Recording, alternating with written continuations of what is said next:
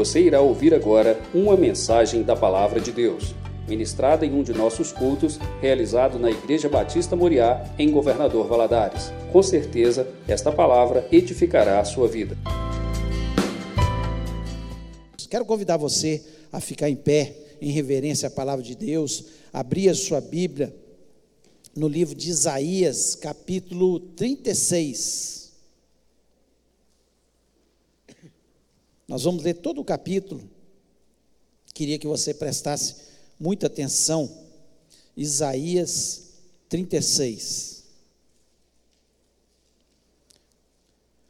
Diz o seguinte: no décimo quarto do rei Ezequias, subiu Senaqueribe, rei da Síria, contra todas as cidades fortificadas de Judá e as tomou o rei da Síria enviou Rabsaqué de Laquis a Jerusalém ao rei Ezequias com grande exército, parou ele na extremidade do aqueduto do açude superior, junto ao caminho do campo do lavadeiro. Então saíram a encontrar-se com ele Eliaquim, filho de Euquias, o mordomo, Sebna, o escrivão, e Joá, filho de Asaf, o cronista. Rabsaqué lhes disse: Dizei a Ezequias: Assim diz o, su, o sumo rei, o rei da Síria, que confiança é essa em que te estribas? Bem posso dizer-te que teu conselho e poder para a guerra não passam de vãs palavras, em quem, pois, agora confias, para que te rebeles contra mim? Confias no Egito esse bordão de cana esmagada, o qual, se alguém nele apoiasse, lhe entrará pelas mãos e a traspassará? Assim é Faraó, rei do Egito, para com todos que nele confiam. Mas se me dizes, confiamos no Senhor nosso Deus, não é este aquele cujo altos e altares Ezequias removeu e disse a Judá e a Jerusalém perante esse altar adorareis? Ora, pois, empenha-te com meu Senhor, rei da Síria, e dar-te-ei dois mil cavalos, se da tua parte achares cavaleiros para os montar. Pois como, pois, se não podes afugentar um só capitão dos menores dos servos do meu senhor, confias no Egito por causa dos carros e cavaleiros? Acaso subi eu agora sem o Senhor contra essa terra para destruir? Pois o Senhor mesmo me disse: sobre contra a terra e destrói-a. Então disseram Eliaquim, Sebna e Joá a Rabsaqué: Pedimos que falem em aramaico aos teus servos, porque o entendemos, e não nos falem em judaico aos ouvidos do povo que está sobre os muros. Mas Rabissaqué lhes respondeu: Mandou-me acaso o meu senhor para dizer-te essas palavras a ti somente e a teu senhor, e não antes aos homens que estão assentados sobre os muros, para que comam conosco o seu próprio excremento e beba a sua própria urina? Então Rabissaqué se pôs em pé e clamou em alta voz em judaico e disse: Ouvi as palavras do sumo rei, do rei da Síria. Assim diz o rei: Não vos engane Ezequias, porque não vos poderá livrar. Nem tampouco Ezequias vos faça confiar no Senhor, dizendo: O Senhor certamente nos livrará, e essa cidade não será entregue nas mãos do rei da Síria. Não deis ouvidos a Ezequias, porque assim diz o rei da Síria: Fazei as pazes comigo e vinde para mim, e comei cada um da sua própria vide e da sua própria figueira, e bebei cada um da água da sua própria cisterna, até que eu venha e vos leve para uma terra como a vossa, terra de cereal e de vinho, terra de pão e de vinhas. Não vos engane Ezequias, dizendo: O Senhor nos livrará. Acaso os deuses das nações livraram cada um da sua terra das mãos do rei da Síria? Onde estão os deuses de Amate e de Arpade? Onde estão os deuses de Serfavaim? Acaso livrariam eles a Samaria das minhas mãos? Quais são, dentre todos os deuses desses países, os que livraram a sua terra das minhas mãos, para que o Senhor livre Jerusalém das minhas mãos? Eles, porém, se calaram e não lhe responderam palavra, porque assim lhes havia ordenado o rei, dizendo: Não lhe respondereis. Então Eliaquim, filho de Ilquias, o mordomo, e Sébida, o escrivão, e Joá, filho de Asaf, o cronista, rasgaram suas vestes, vieram ter com Ezequias e lhe referiram as palavras de Rabsaqué. Feche os seus olhos, vamos orar. Pai, nós louvamos, exaltamos o teu nome, mais uma vez nessa noite. Ó Deus, queremos sim ouvir a tua voz. Fala-nos, ó Pai. Começa falando ao meu coração, dando-me graça, unção, sabedoria, que eu possa, Senhor, ter a convicção, Senhor, que eu sou apenas um canal para ser usado pelo Senhor. É isso sim, ó Deus, que são as nossas vidas. Em nome de Jesus Cristo, fala ao teu povo. Senhor, nós precisamos sempre ouvir a tua voz, tua palavra nos diz sem profecia, Senhor, o povo se corrompe e nós, Senhor, nos desviamos dos teus caminhos. Nós precisamos estar firmados nos conceitos da tua palavra. Em nome de Jesus Cristo, eu repreendo todo o espírito maligno que queira roubar a palavra, Senhor, que o Senhor tem para o nosso coração nessa noite, seja aqui dentro, seja em cada lar que nos ouve neste momento, que o Senhor esteja falando, Senhor, e destruindo toda a armadilha de Satanás contra a nossa vida, todo o conceito, Senhor, que muitas vezes Satanás tem colocado na nossa vida, que os, a tua palavra venha destruir em nome de Jesus Cristo, e que o Senhor esteja nos falando. Eu te peço isso na certeza que o Senhor está neste lugar presente, em nome de Jesus Cristo. Amém. Você pode se sentar?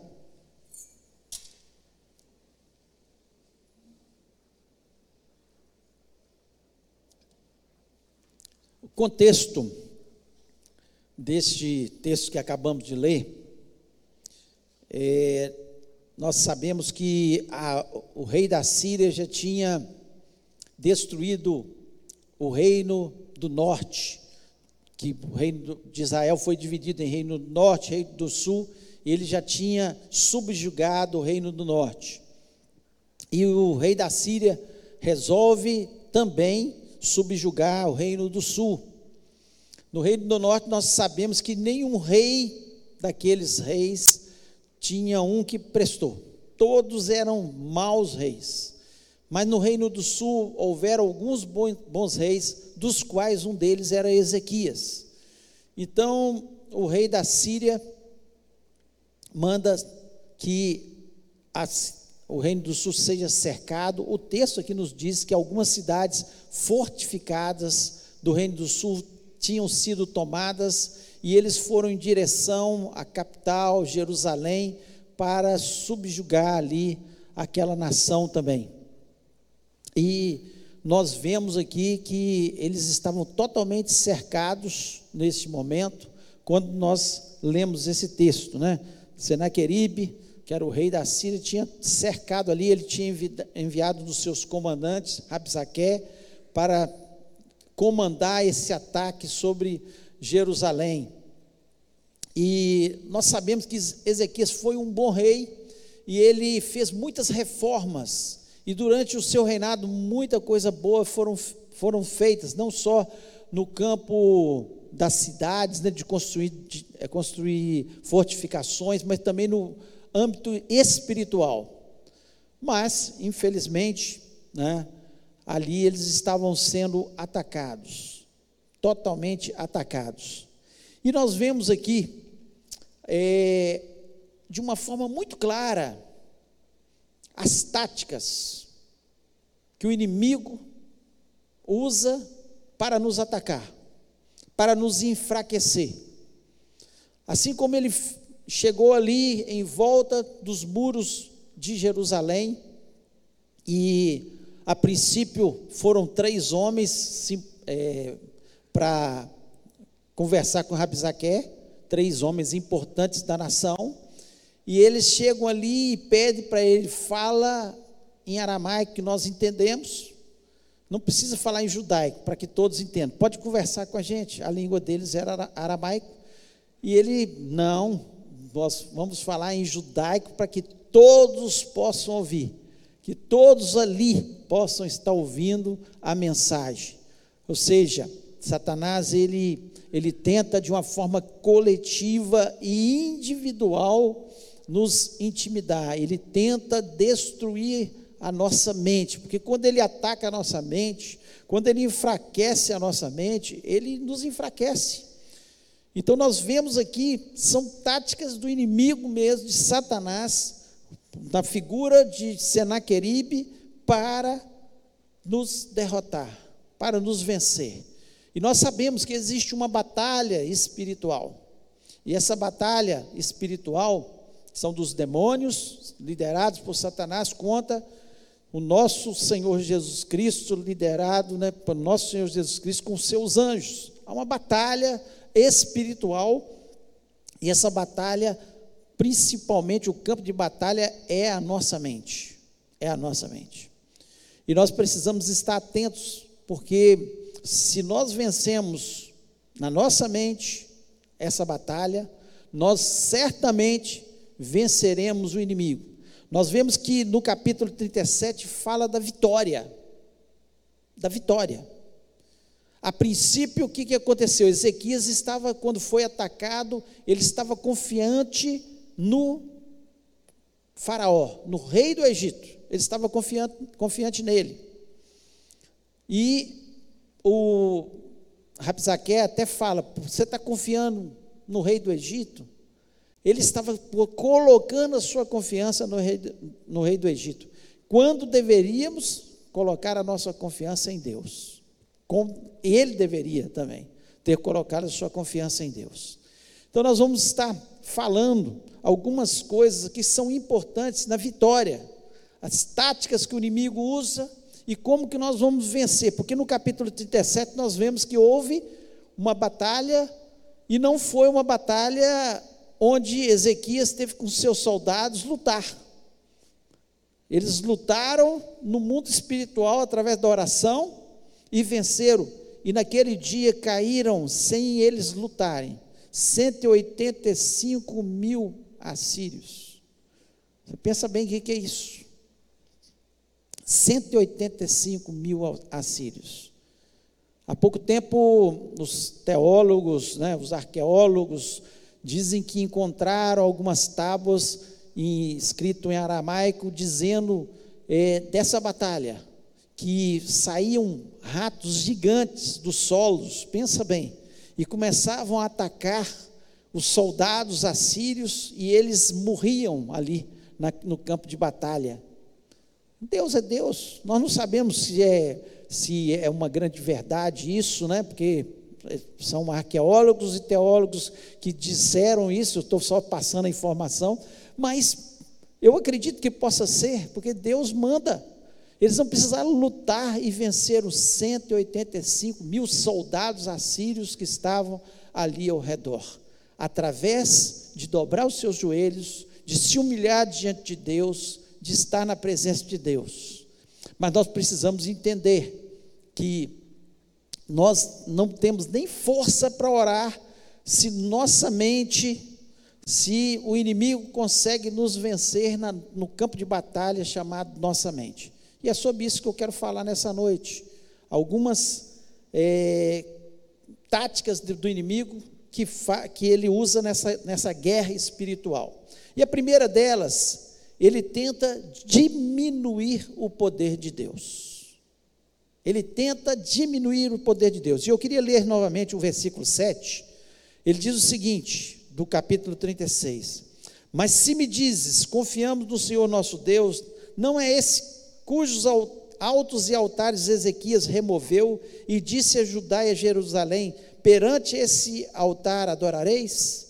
Ezequias tinha tirado os altares dos montes, porque naqueles montes, além do povo estar adorando a Deus, eles estavam sendo contaminados, adorando outros deuses. Uma parte do povo estava adorando outros deuses. Ezequias dá uma ordem nas suas reformas, era para destruir aqueles altares, todos os altares, e deveria ser adorado no altar lá em Jerusalém. Ele estava tentando botar ordem no culto, ele estava tentando mostrar e é, fiscalizar esse culto, porque longe, nos altos, ele não tinha como fiscalizar, fiscalizar, os sacerdotes não tinham como fiscalizar, mas ali ele dá essa ordem para que eles pudessem adorar ali. E aqui, ele, ele Rabsaque diz: Olha, vocês estão confiando no Senhor, Deus.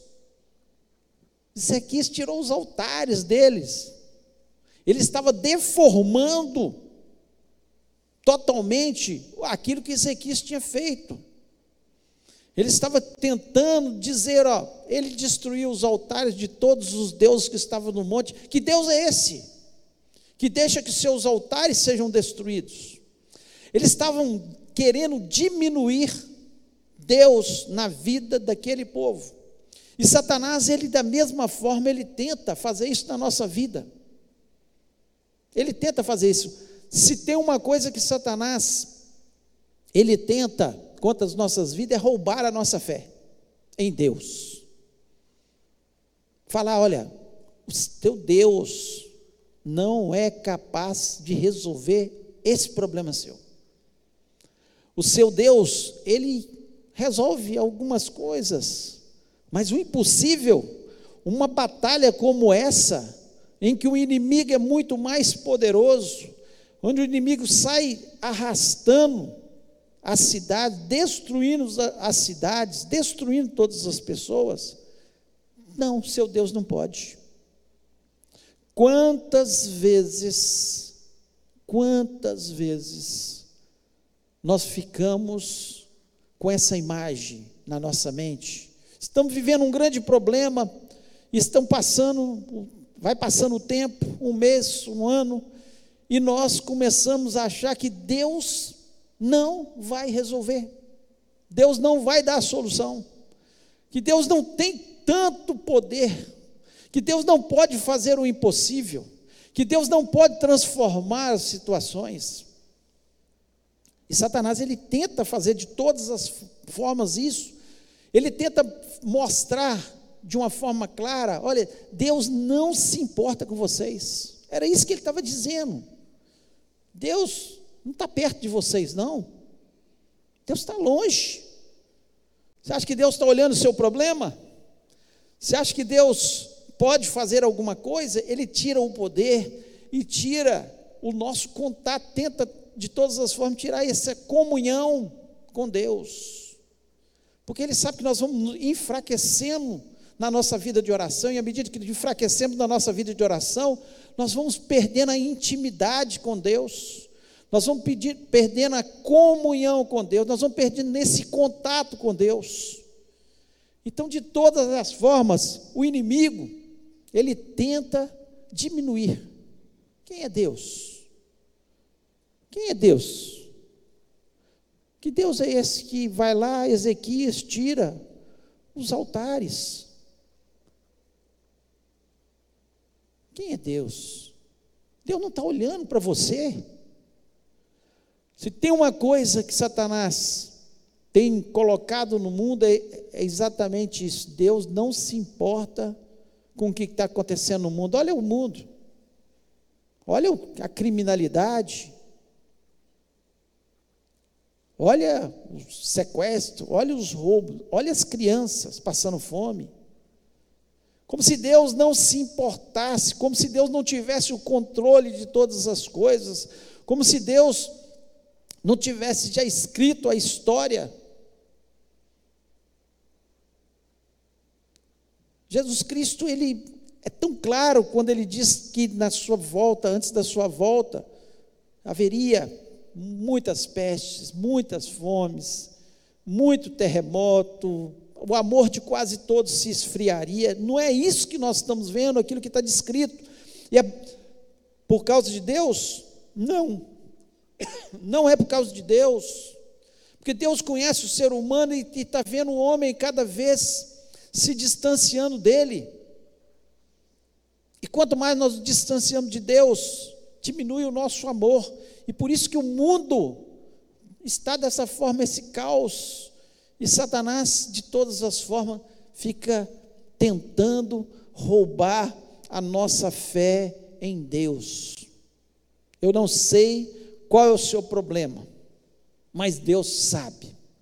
Eu não sei, posso às vezes não sentir aquilo que você está sentindo, às vezes você está com a cara que não demonstra o que você está sentindo, mas Deus conhece o seu coração, Deus se importa com você.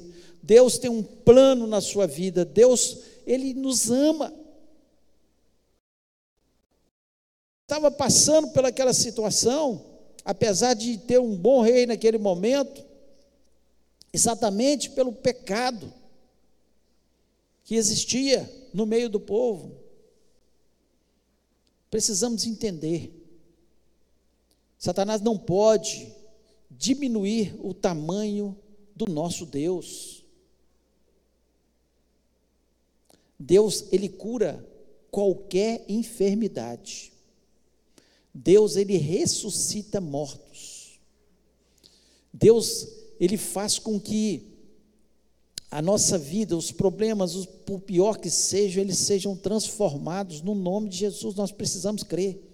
Pode o inimigo estar tá cercando e você não ver saída, eles estavam ali dentro dos muros, não viam saída. Cada vez aumentava a escassez de alimentos. A situação ficava a cada dia pior, mas Deus queria que eles entendessem que Ele continuava sendo Deus, o grande Deus transformador. E Ele demonstra isso através do grande milagre, derrotando um exército, sem eles lutarem, sem levantarem uma arma sequer. Porque Deus é Deus. Deus pode ir naquela pior das situações. Você está sem armas já, você está sem forças, você já não sabe o que fazer. E muitas situações é assim que nós nos encontramos. Mas uma coisa eu sei: nós somos limitados, mas Deus não tem limite. Ele continua sendo Deus. Interessante que quando eh, Jesus estava sobre a terra e ele começou a fazer alguns milagres, alguns começaram a querer diminuir Jesus. Lá em João capítulo 6, 42, diz o seguinte: E diziam: Não é esse Je Jesus, o filho de José, cujo pai e mãe nós conhecemos, é, pois, é, cujo, pois ele diz: Desci do céu Jesus estava dizendo: Olha, eu desci do céu, eu sou. Né? Ele estava dizendo alguma coisa nesse sentido: que ele era a água viva, que ele era o pão que tinha descido do céu. E eles começaram: Quem é esse? Nós conhecemos o pai dele, nós conhecemos a mãe dele, nós vimos esse menino crescer. E agora vem falar que desceu do céu, que ele é o filho de Deus. Satanás estava querendo através daqueles ali, daquelas pessoas, diminuir a importância de Jesus, o valor de Jesus, o que Jesus Cristo estava fazendo, ele estava colocando dúvida nas pessoas, e é assim que Satanás faz, e ele tenta colocar no seu coração: não, ah, não, Jesus já fez muito por você, chega, Jesus não está importando com você, Jesus não pode fazer isso na sua vida, ele não pode transformar essa situação. Mas em nome de Jesus Cristo, creia, Jesus continua o mesmo. Ele é ontem, hoje, será eternamente, assim que diz a palavra de Deus. Ele continua andando no nosso meio, fazendo seus milagres, transformando as situações. E eu não sei por pior que seja a sua situação, uma coisa eu sei, que esse Jesus Cristo foi dada toda a autoridade nos céus e na terra, e uma palavra dele muda toda a nossa história, toda a nossa vida, toda a nossa enfermidade, todo o nosso problema financeiro, todo o nosso problema na família, todo o problema com o nosso filho, todo o problema com o seu esposo ou com a sua esposa, todo o problema pode ser transformado se nós não olharmos para o problema, mas olharmos para o grande Deus. É Deus que vai vencer o inimigo. É Deus que vai transformar a situação. Então não deixe que o inimigo fale para você, como tentou falar aqui para Ezequias e para aquele povo. Quem é esse Deus? Deus das nações não puderam livrar os, os outros povos. Só que eles não conhecem o Deus Jeová, o Deus poderoso, o Deus que faz, o Deus que luta as nossas lutas, o Deus que nos dá as nossas vitórias, no nome de Jesus Cristo. A segunda tática que o inimigo tenta contra as nossas vidas é diminuir você, me diminuir. Ele tenta de todas as formas. Olha o que ele diz aqui no versículo 8. Ora, pois, dá agora reféns ao meu senhor, o rei da Síria, e dar-te-ei dois mil cavalos, se tu puderes dar cavaleiros para ele. O que, que ele fala? Eles tinham mais de 185 mil soldados, porque alguns fugiram. Mais de 185 mil soldados. Sabe o que, que Rabsaque fala? Fala assim: ó, eu vou dar dois mil cavalos, vocês podem colocar cavaleiros neles, é muito. Vocês não têm nem soldado para lutar contra a gente. Então eles estavam que ali tentando diminuir, você não vale nada. É isso que Satanás tenta fazer. Hoje nós vivemos um problema que é sério no mundo, o problema da autoestima. Problema seríssimo. Porque nós acabamos acreditando que, que Satanás nos diz. Você não presta, você não vale nada, você não serve, você não é capaz. E nós vamos engolindo tudo isso. E nós vemos pessoas tão capacitadas que não saem do lugar, que têm o conhecimento, mas não usam o seu conhecimento, que têm medo de enfrentar as situações, o público, as pessoas. É assim que o inimigo tentou fazer ali. Vocês não têm nada aí. Que exército é esse? E realmente o exército deles era pequeno. Só que nós temos que entender que nós somos o povo de Deus.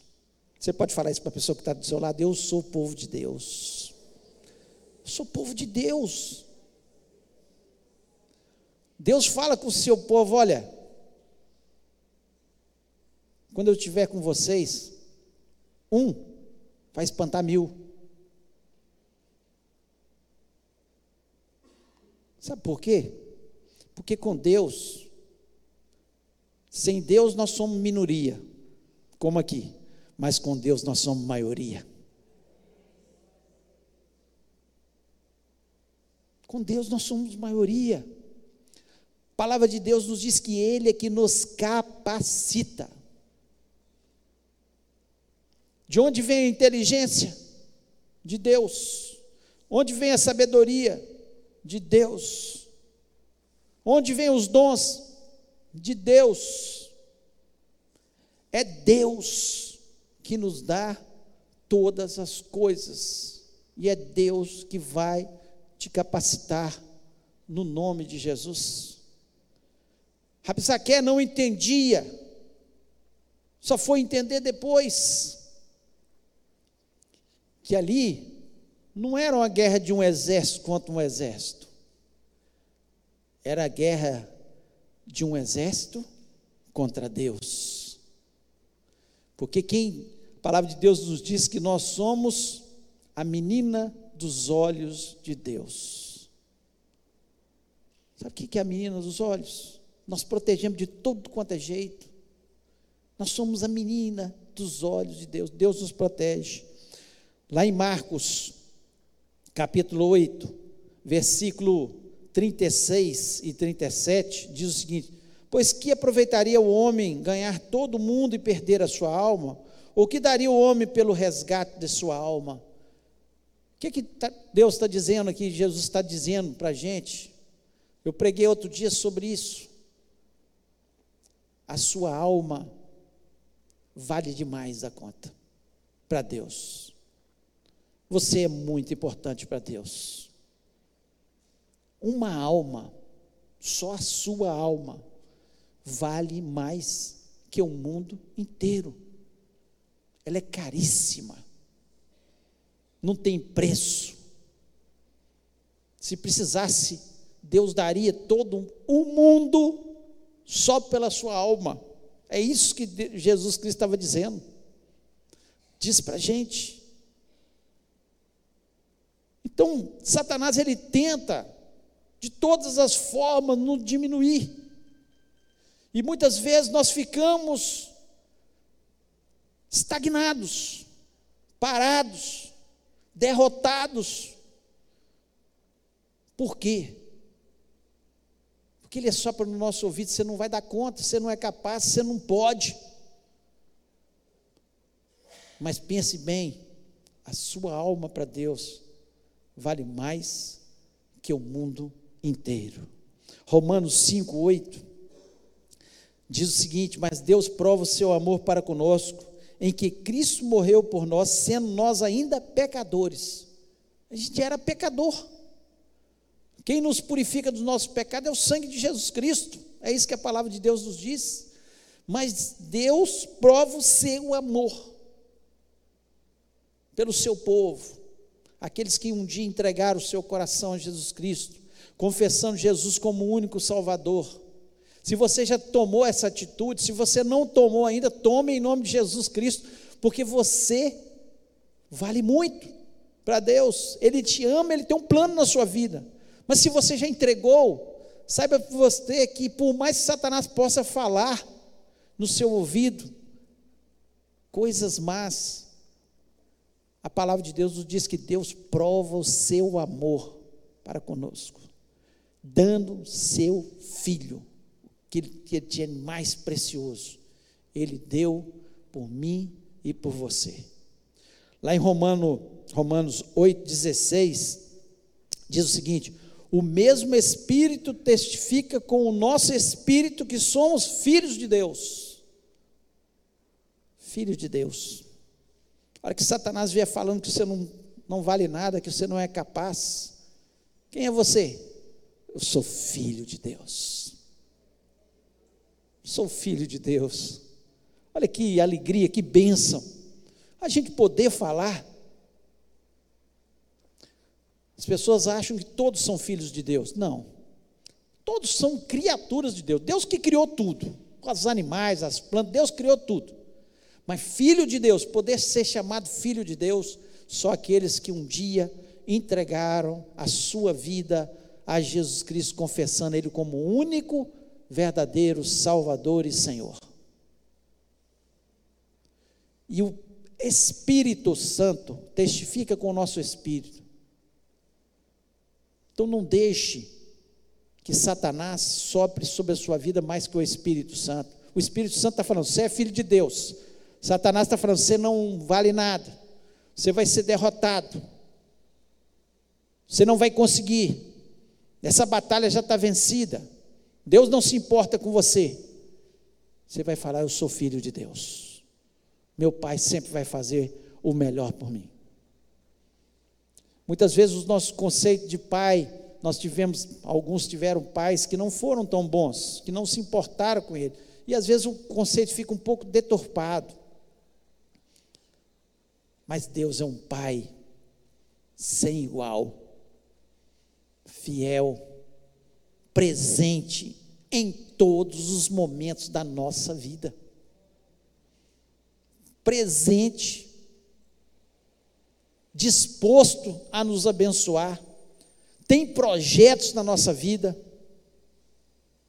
ele sonha, tem sonhos para cada um de nós, a cada dia, porque Ele é o nosso Pai, nós somos filhos de Deus.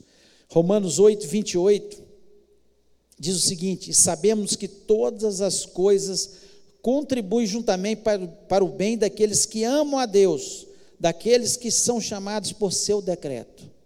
Todas as coisas. Nós passamos por tribulações. Ezequias era servo de Deus? Sim. Mas estava passando por uma tribulação. A única coisa que ele tinha que ter certeza no coração, estou passando por essa tribulação. Não sei porquê, não sei porque Deus está deixando eu nessa situação, mas uma coisa eu sei: todas as coisas contribuem para o meu bem. Olhe para trás. Algumas tribulações que você já passou, como eu passei. Eu olho para trás e hoje eu, eu falo, glória a Deus por aquela tribulação. Ela me fez crescer, ela me amadureceu, ela me fez entender melhor o outro, o outro que passa pela mesma tribulação que eu estou passando. Todas as coisas. Então não deixe que Satanás venha diminuir. A hora que ele vier, eu falo, não sei porque eu estou passando. Satanás, vai para Redat. Eu sei que no final vai virar uma vitória. 185 mil assírios vão morrer em nome de Jesus. Eu creio na vitória, eu creio na bênção. Eu não sei como Deus vai me dar a vitória, mas eu sei que Ele é o Deus da guerra, é o Deus que vai à frente das nossas batalhas, é o Deus que operou no passado, mas continua operando nas nossas vidas, no nome do Senhor Jesus Cristo. Então não deixe que Ele venha querer diminuir você. E Romanos 8, 31 e 32 diz o seguinte: Que diremos, pois, acerca dessas coisas? Se Deus é por nós, quem será contra nós? Aquele que nem mesmo a seu próprio filho poupou, antes o entregou por todos nós, como nos não dará também com ele todas as coisas? Se Deus é por nós, quem será contra nós? O apóstolo Paulo passou por muitas provações. Hoje pela manhã, nós vimos isso aqui. Descrição das, do que ele, tem, tem, ele passou. Mas uma coisa, ele chega no final da sua carreira vibrante, dizendo que ele combateu o bom combate, que ele venceu, que ele foi vitorioso. Ele estava ali para ser morto, mas ele sabia, ele sabia que Deus era por ele. Não vem Satanás querendo diminuir a gente, não. Nós somos os filhos de Deus, amados de Deus. Deus tem propósito em cada situação. E Ele vai dando vitória em vitória. E nós vamos indo para a glória. Que nós temos a convicção que um dia nós estaremos morando é no céu. Então não deixe que Satanás, com essa segunda estratégia de diminuir você. E terceiro e última estratégia que nós vemos nesse texto, é claro que Satanás, ele tem muitas estratégias. Mas nesse texto aqui nós vemos algumas que são importantíssimas. Primeiro, diminuir Deus. Deus não vale nada. Deus não é capaz. Depois tenta nos diminuir, falar que Deus não se importa com a gente, que nós não somos nada para Deus. E terceiro, ele tenta roubar nossos aliados, trazendo divisão. Se tem uma coisa que traz problema na nossa vida e derrota, chama-se divisão. Olha o que ele diz aqui no versículo 15 em diante. Ele diz o seguinte, do capítulo 36: Nem tampouco Ezequias vos faça confiar no Senhor, dizendo: O Senhor certamente nos livrará, e essa cidade não será entregue nas mãos do rei da Síria. Não deis ouvido a Ezequias, porque assim diz o rei da Síria: Fazei as pazes comigo e vinde para mim. E comei cada um da sua própria vide, da sua própria figueira, e bebei cada um da água da sua própria cisterna. Até que eu venha e vos leve para uma terra como a vossa, terra de cereal e de vinho, terra de pão e de vinhas. Não vos engane Ezequias, dizendo: O Senhor nos livrará. Acaso os deuses das nações livraram cada um a sua terra das mãos do rei da Síria? O que, que Satanás fez?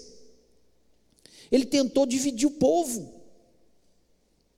Ele sabia que se o povo tivesse unido em oração, unido na guerra, unido naquela guerra espiritual, eles venceriam. Então ele automaticamente ele tenta trazer divisão. Olha aqui, eu vou levar vocês para uma terra que tem fartura. Não fica aí, vocês vão morrer. Se vocês forem na onda de Ezequias, vocês vão morrer. Então ele tentou trazer divisão, ele sabia que se metade do povo se rebelasse contra Ezequias, ou uma parte do povo se rebelasse contra Ezequias, não ia ficar bom. A palavra de Deus nos diz que Deus ordena a bênção sobre a união. Salmo 133. Deus ordena a bênção sobre a nossa união.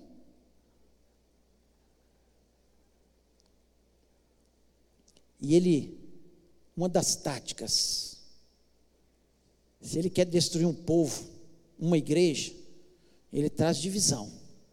Ao pastor fulano se rebelou contra o outro pastor, ou o líder se rebelou contra o pastor, contra o outro líder, e ele começa a trazer divisões.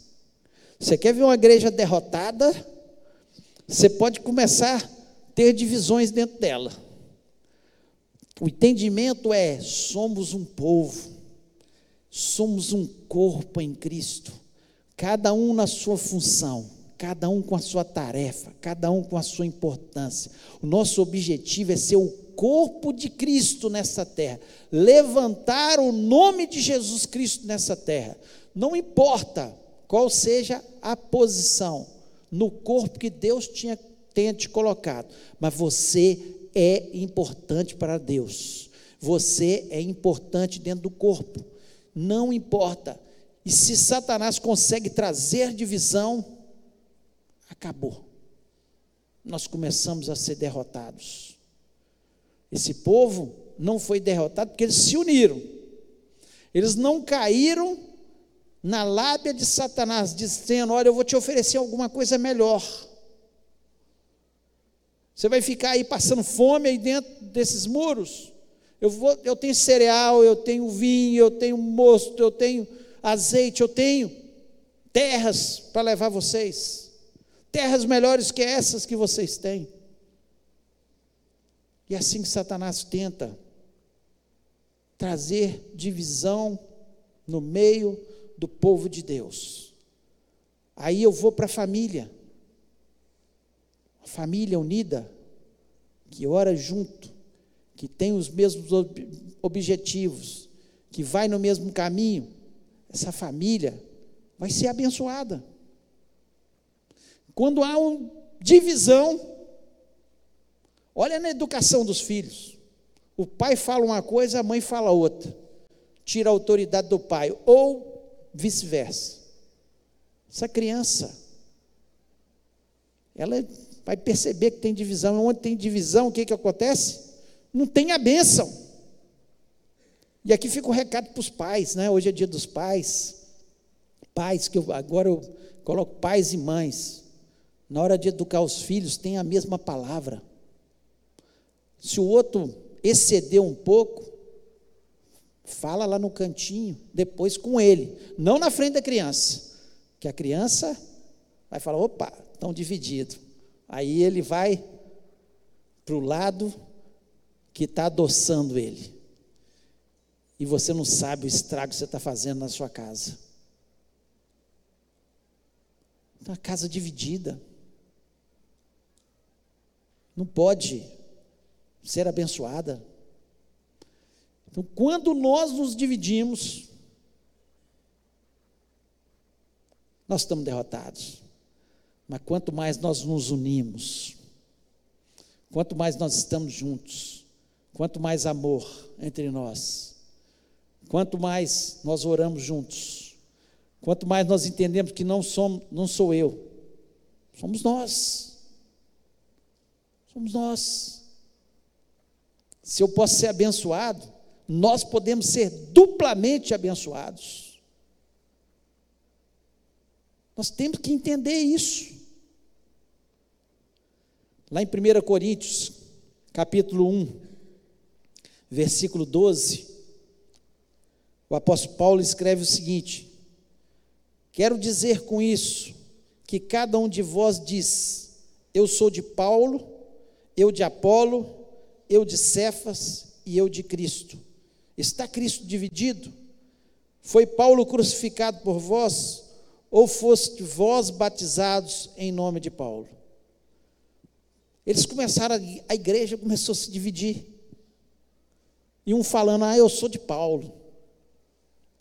Paulo é o nosso missionário.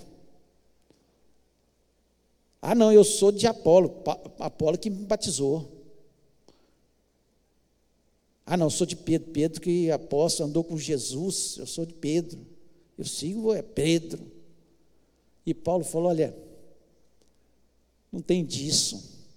Nós não podemos nos dividir. Paulo vai explicando: um plantou, outro regou, outro colheu. O que importa não é quem colheu ou quem regou, quem. É, o ministério de cada um. Todos nós temos que ter uma só mentalidade: reino de Deus. Quando as igrejas começam a se dividir, pensando só nelas, elas estão começando a fracassar. Quando elas entendem que não é a igreja Batista Moriá, a igreja Batista Moriá que tem que estar evangelizando o mundo através de uma missão, através de um missionário no Japão, através do missionário lá numa tribo indígena. A outra igreja que se encaixa melhor com determinada pessoa, que não importa, importa que ela seja salva em Cristo Jesus. Reino de Deus. Reino de Deus.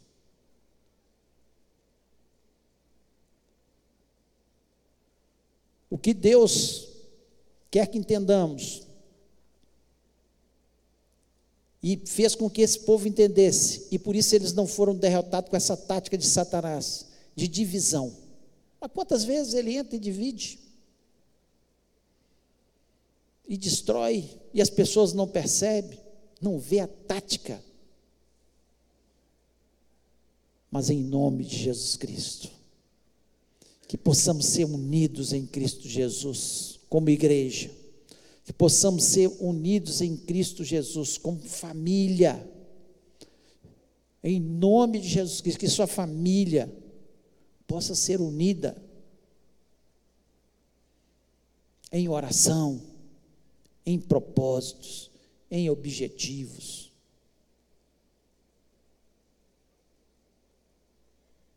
E aí, tenha certeza, que a vitória virá no nome de Jesus Cristo.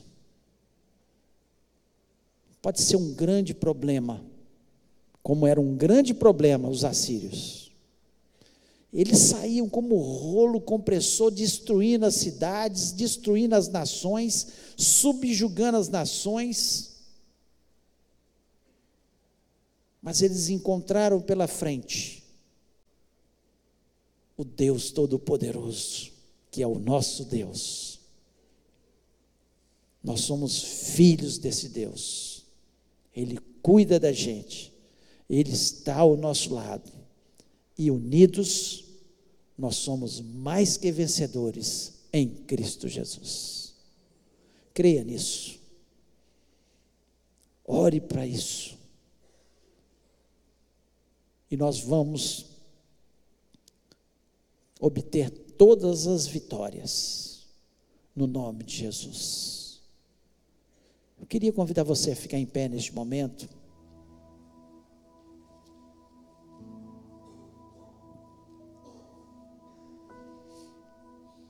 Feche seus olhos.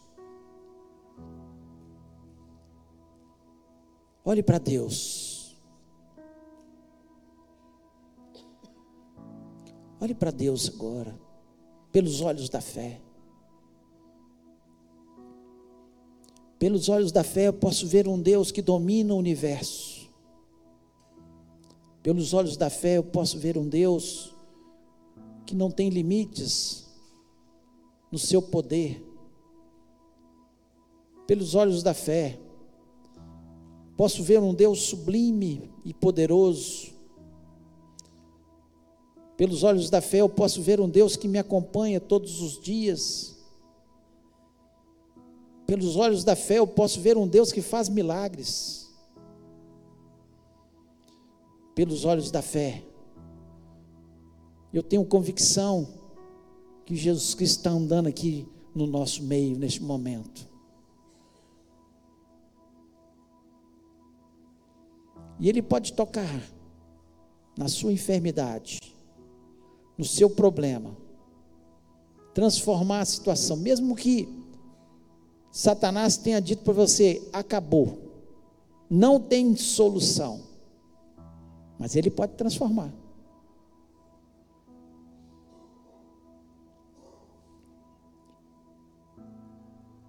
Outra coisa, não deixe que Satanás diga que você não merece, que você não é capaz, que você não pode, porque você é filho de Deus. Filho de Deus. O Espírito Santo está aqui e ele está soprando no meu ouvido e no seu ouvido. Você é filho de Deus. Você é filho de Deus. E unidos em oração, e é isso que nós vamos fazer agora.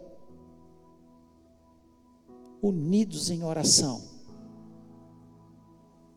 nós podemos vencer as batalhas. E eu creio que pela fé, pela fé que eu tenho nesse Deus poderoso, Você vai ver o inimigo derrotado no nome do Senhor.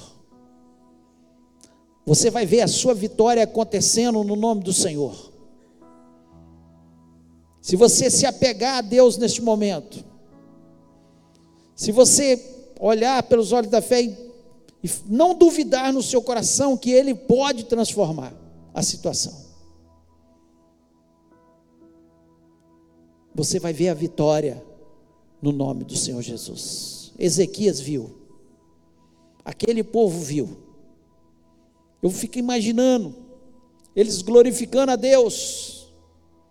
Só o Senhor é Deus, só o Senhor é Deus, só o Senhor pode fazer isso. E eu creio que vai ser assim na nossa vida, em nome do Senhor. Pelos olhos da fé eu já posso glorificar a Deus, Senhor, aquele impossível vai acontecer aquilo que Satanás tentou obstruir, me cercar, está destruído no nome de Jesus. E nós vamos orar neste momento. E se você crê, você vai sair deste lugar vitorioso, vitoriosa em nome de Jesus Cristo. Não deixe que Satanás te diminua. Não deixe que Satanás diminua o seu Deus. Não deixe que Satanás venha trazer divisão na sua vida, mas que você possa alcançar a sua bênção, a sua vitória, no nome de Jesus. Feche os olhos, vamos orar. Pai, nós louvamos e exaltamos o teu nome, toda a honra e toda a glória ao Senhor. A tua palavra, ela, Senhor, é boa, ela é perfeita, ela chega até os nossos corações, ela transforma a nossa mente. Pai, eu não sei quem entrou aqui, Senhor, duvidando, Senhor, do grande Deus que tu és Senhor, achando que o Senhor não se importa com ele, mas em nome de Jesus Cristo, que o Senhor possa estar transformando as nossas mentes. Ó Pai, que o Senhor possa estar agora neste momento, ó Deus, nos ensinando que nós somos teus filhos, que o Senhor nos ama, que o Senhor tem propósito na nossa vida, que todas as coisas contribuem para o nosso bem, que o Senhor é por nós e ninguém pode ser contra nós, ó Pai. Nós acreditamos na tua palavra, nós acreditamos nas tuas promessas, ó Pai.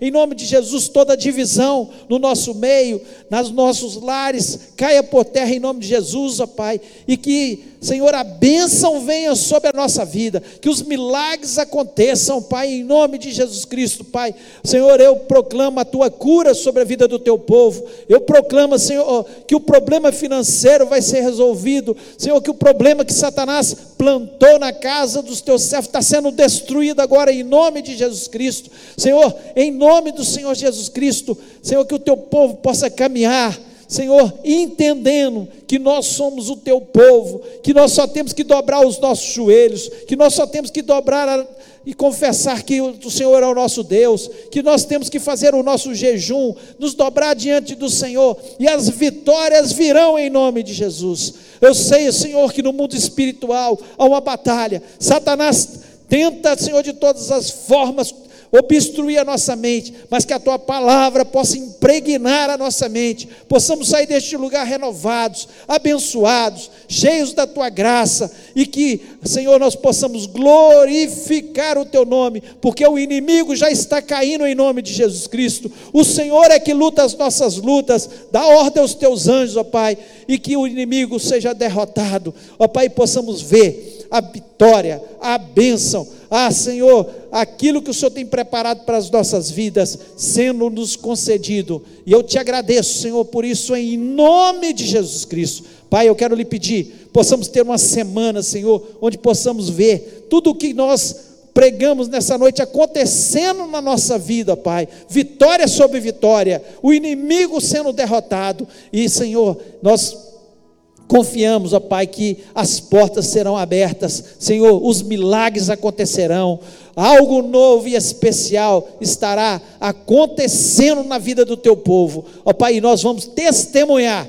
dessa bênção, dessa vitória, daquilo que o Senhor está que o Senhor vai fazer na nossa vida durante a semana. Dai-nos uma semana abençoada, de boas surpresas, ó Pai, de, Senhor, notícias maravilhosas. Senhor, toda notícia, Senhor, ruim, caia por terra em nome de Jesus e que venha a boa notícia. O nosso Rei está à nossa frente, o nosso Deus é que nos está dando a vitória e nós cremos nisso e nós fazemos menção do nome de Jesus Cristo, porque Ele é maior do que todos os nossos problemas, Ele é maior do que todas as nossas dificuldades, Ele é maior do que qualquer aflição e nós saímos deste lugar renovados, abençoados e crendo na nossa vitória em nome de Jesus Cristo. Amém.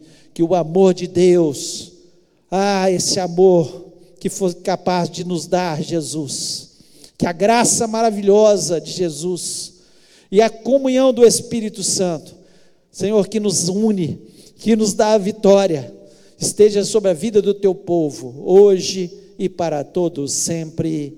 Amém.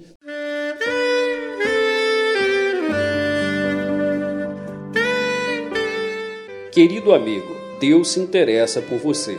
Ele conhece as circunstâncias atuais da sua vida. Não hesite em buscá-lo. Em Jeremias 33, versículo 3, ele nos diz: Clama a mim e responder-te-ei, e anunciar-te-ei coisas grandes e ocultas que não sabes. Esperamos que a mensagem ouvida tenha falado ao seu coração e que você e sua família sejam abençoados pelo Senhor Jesus.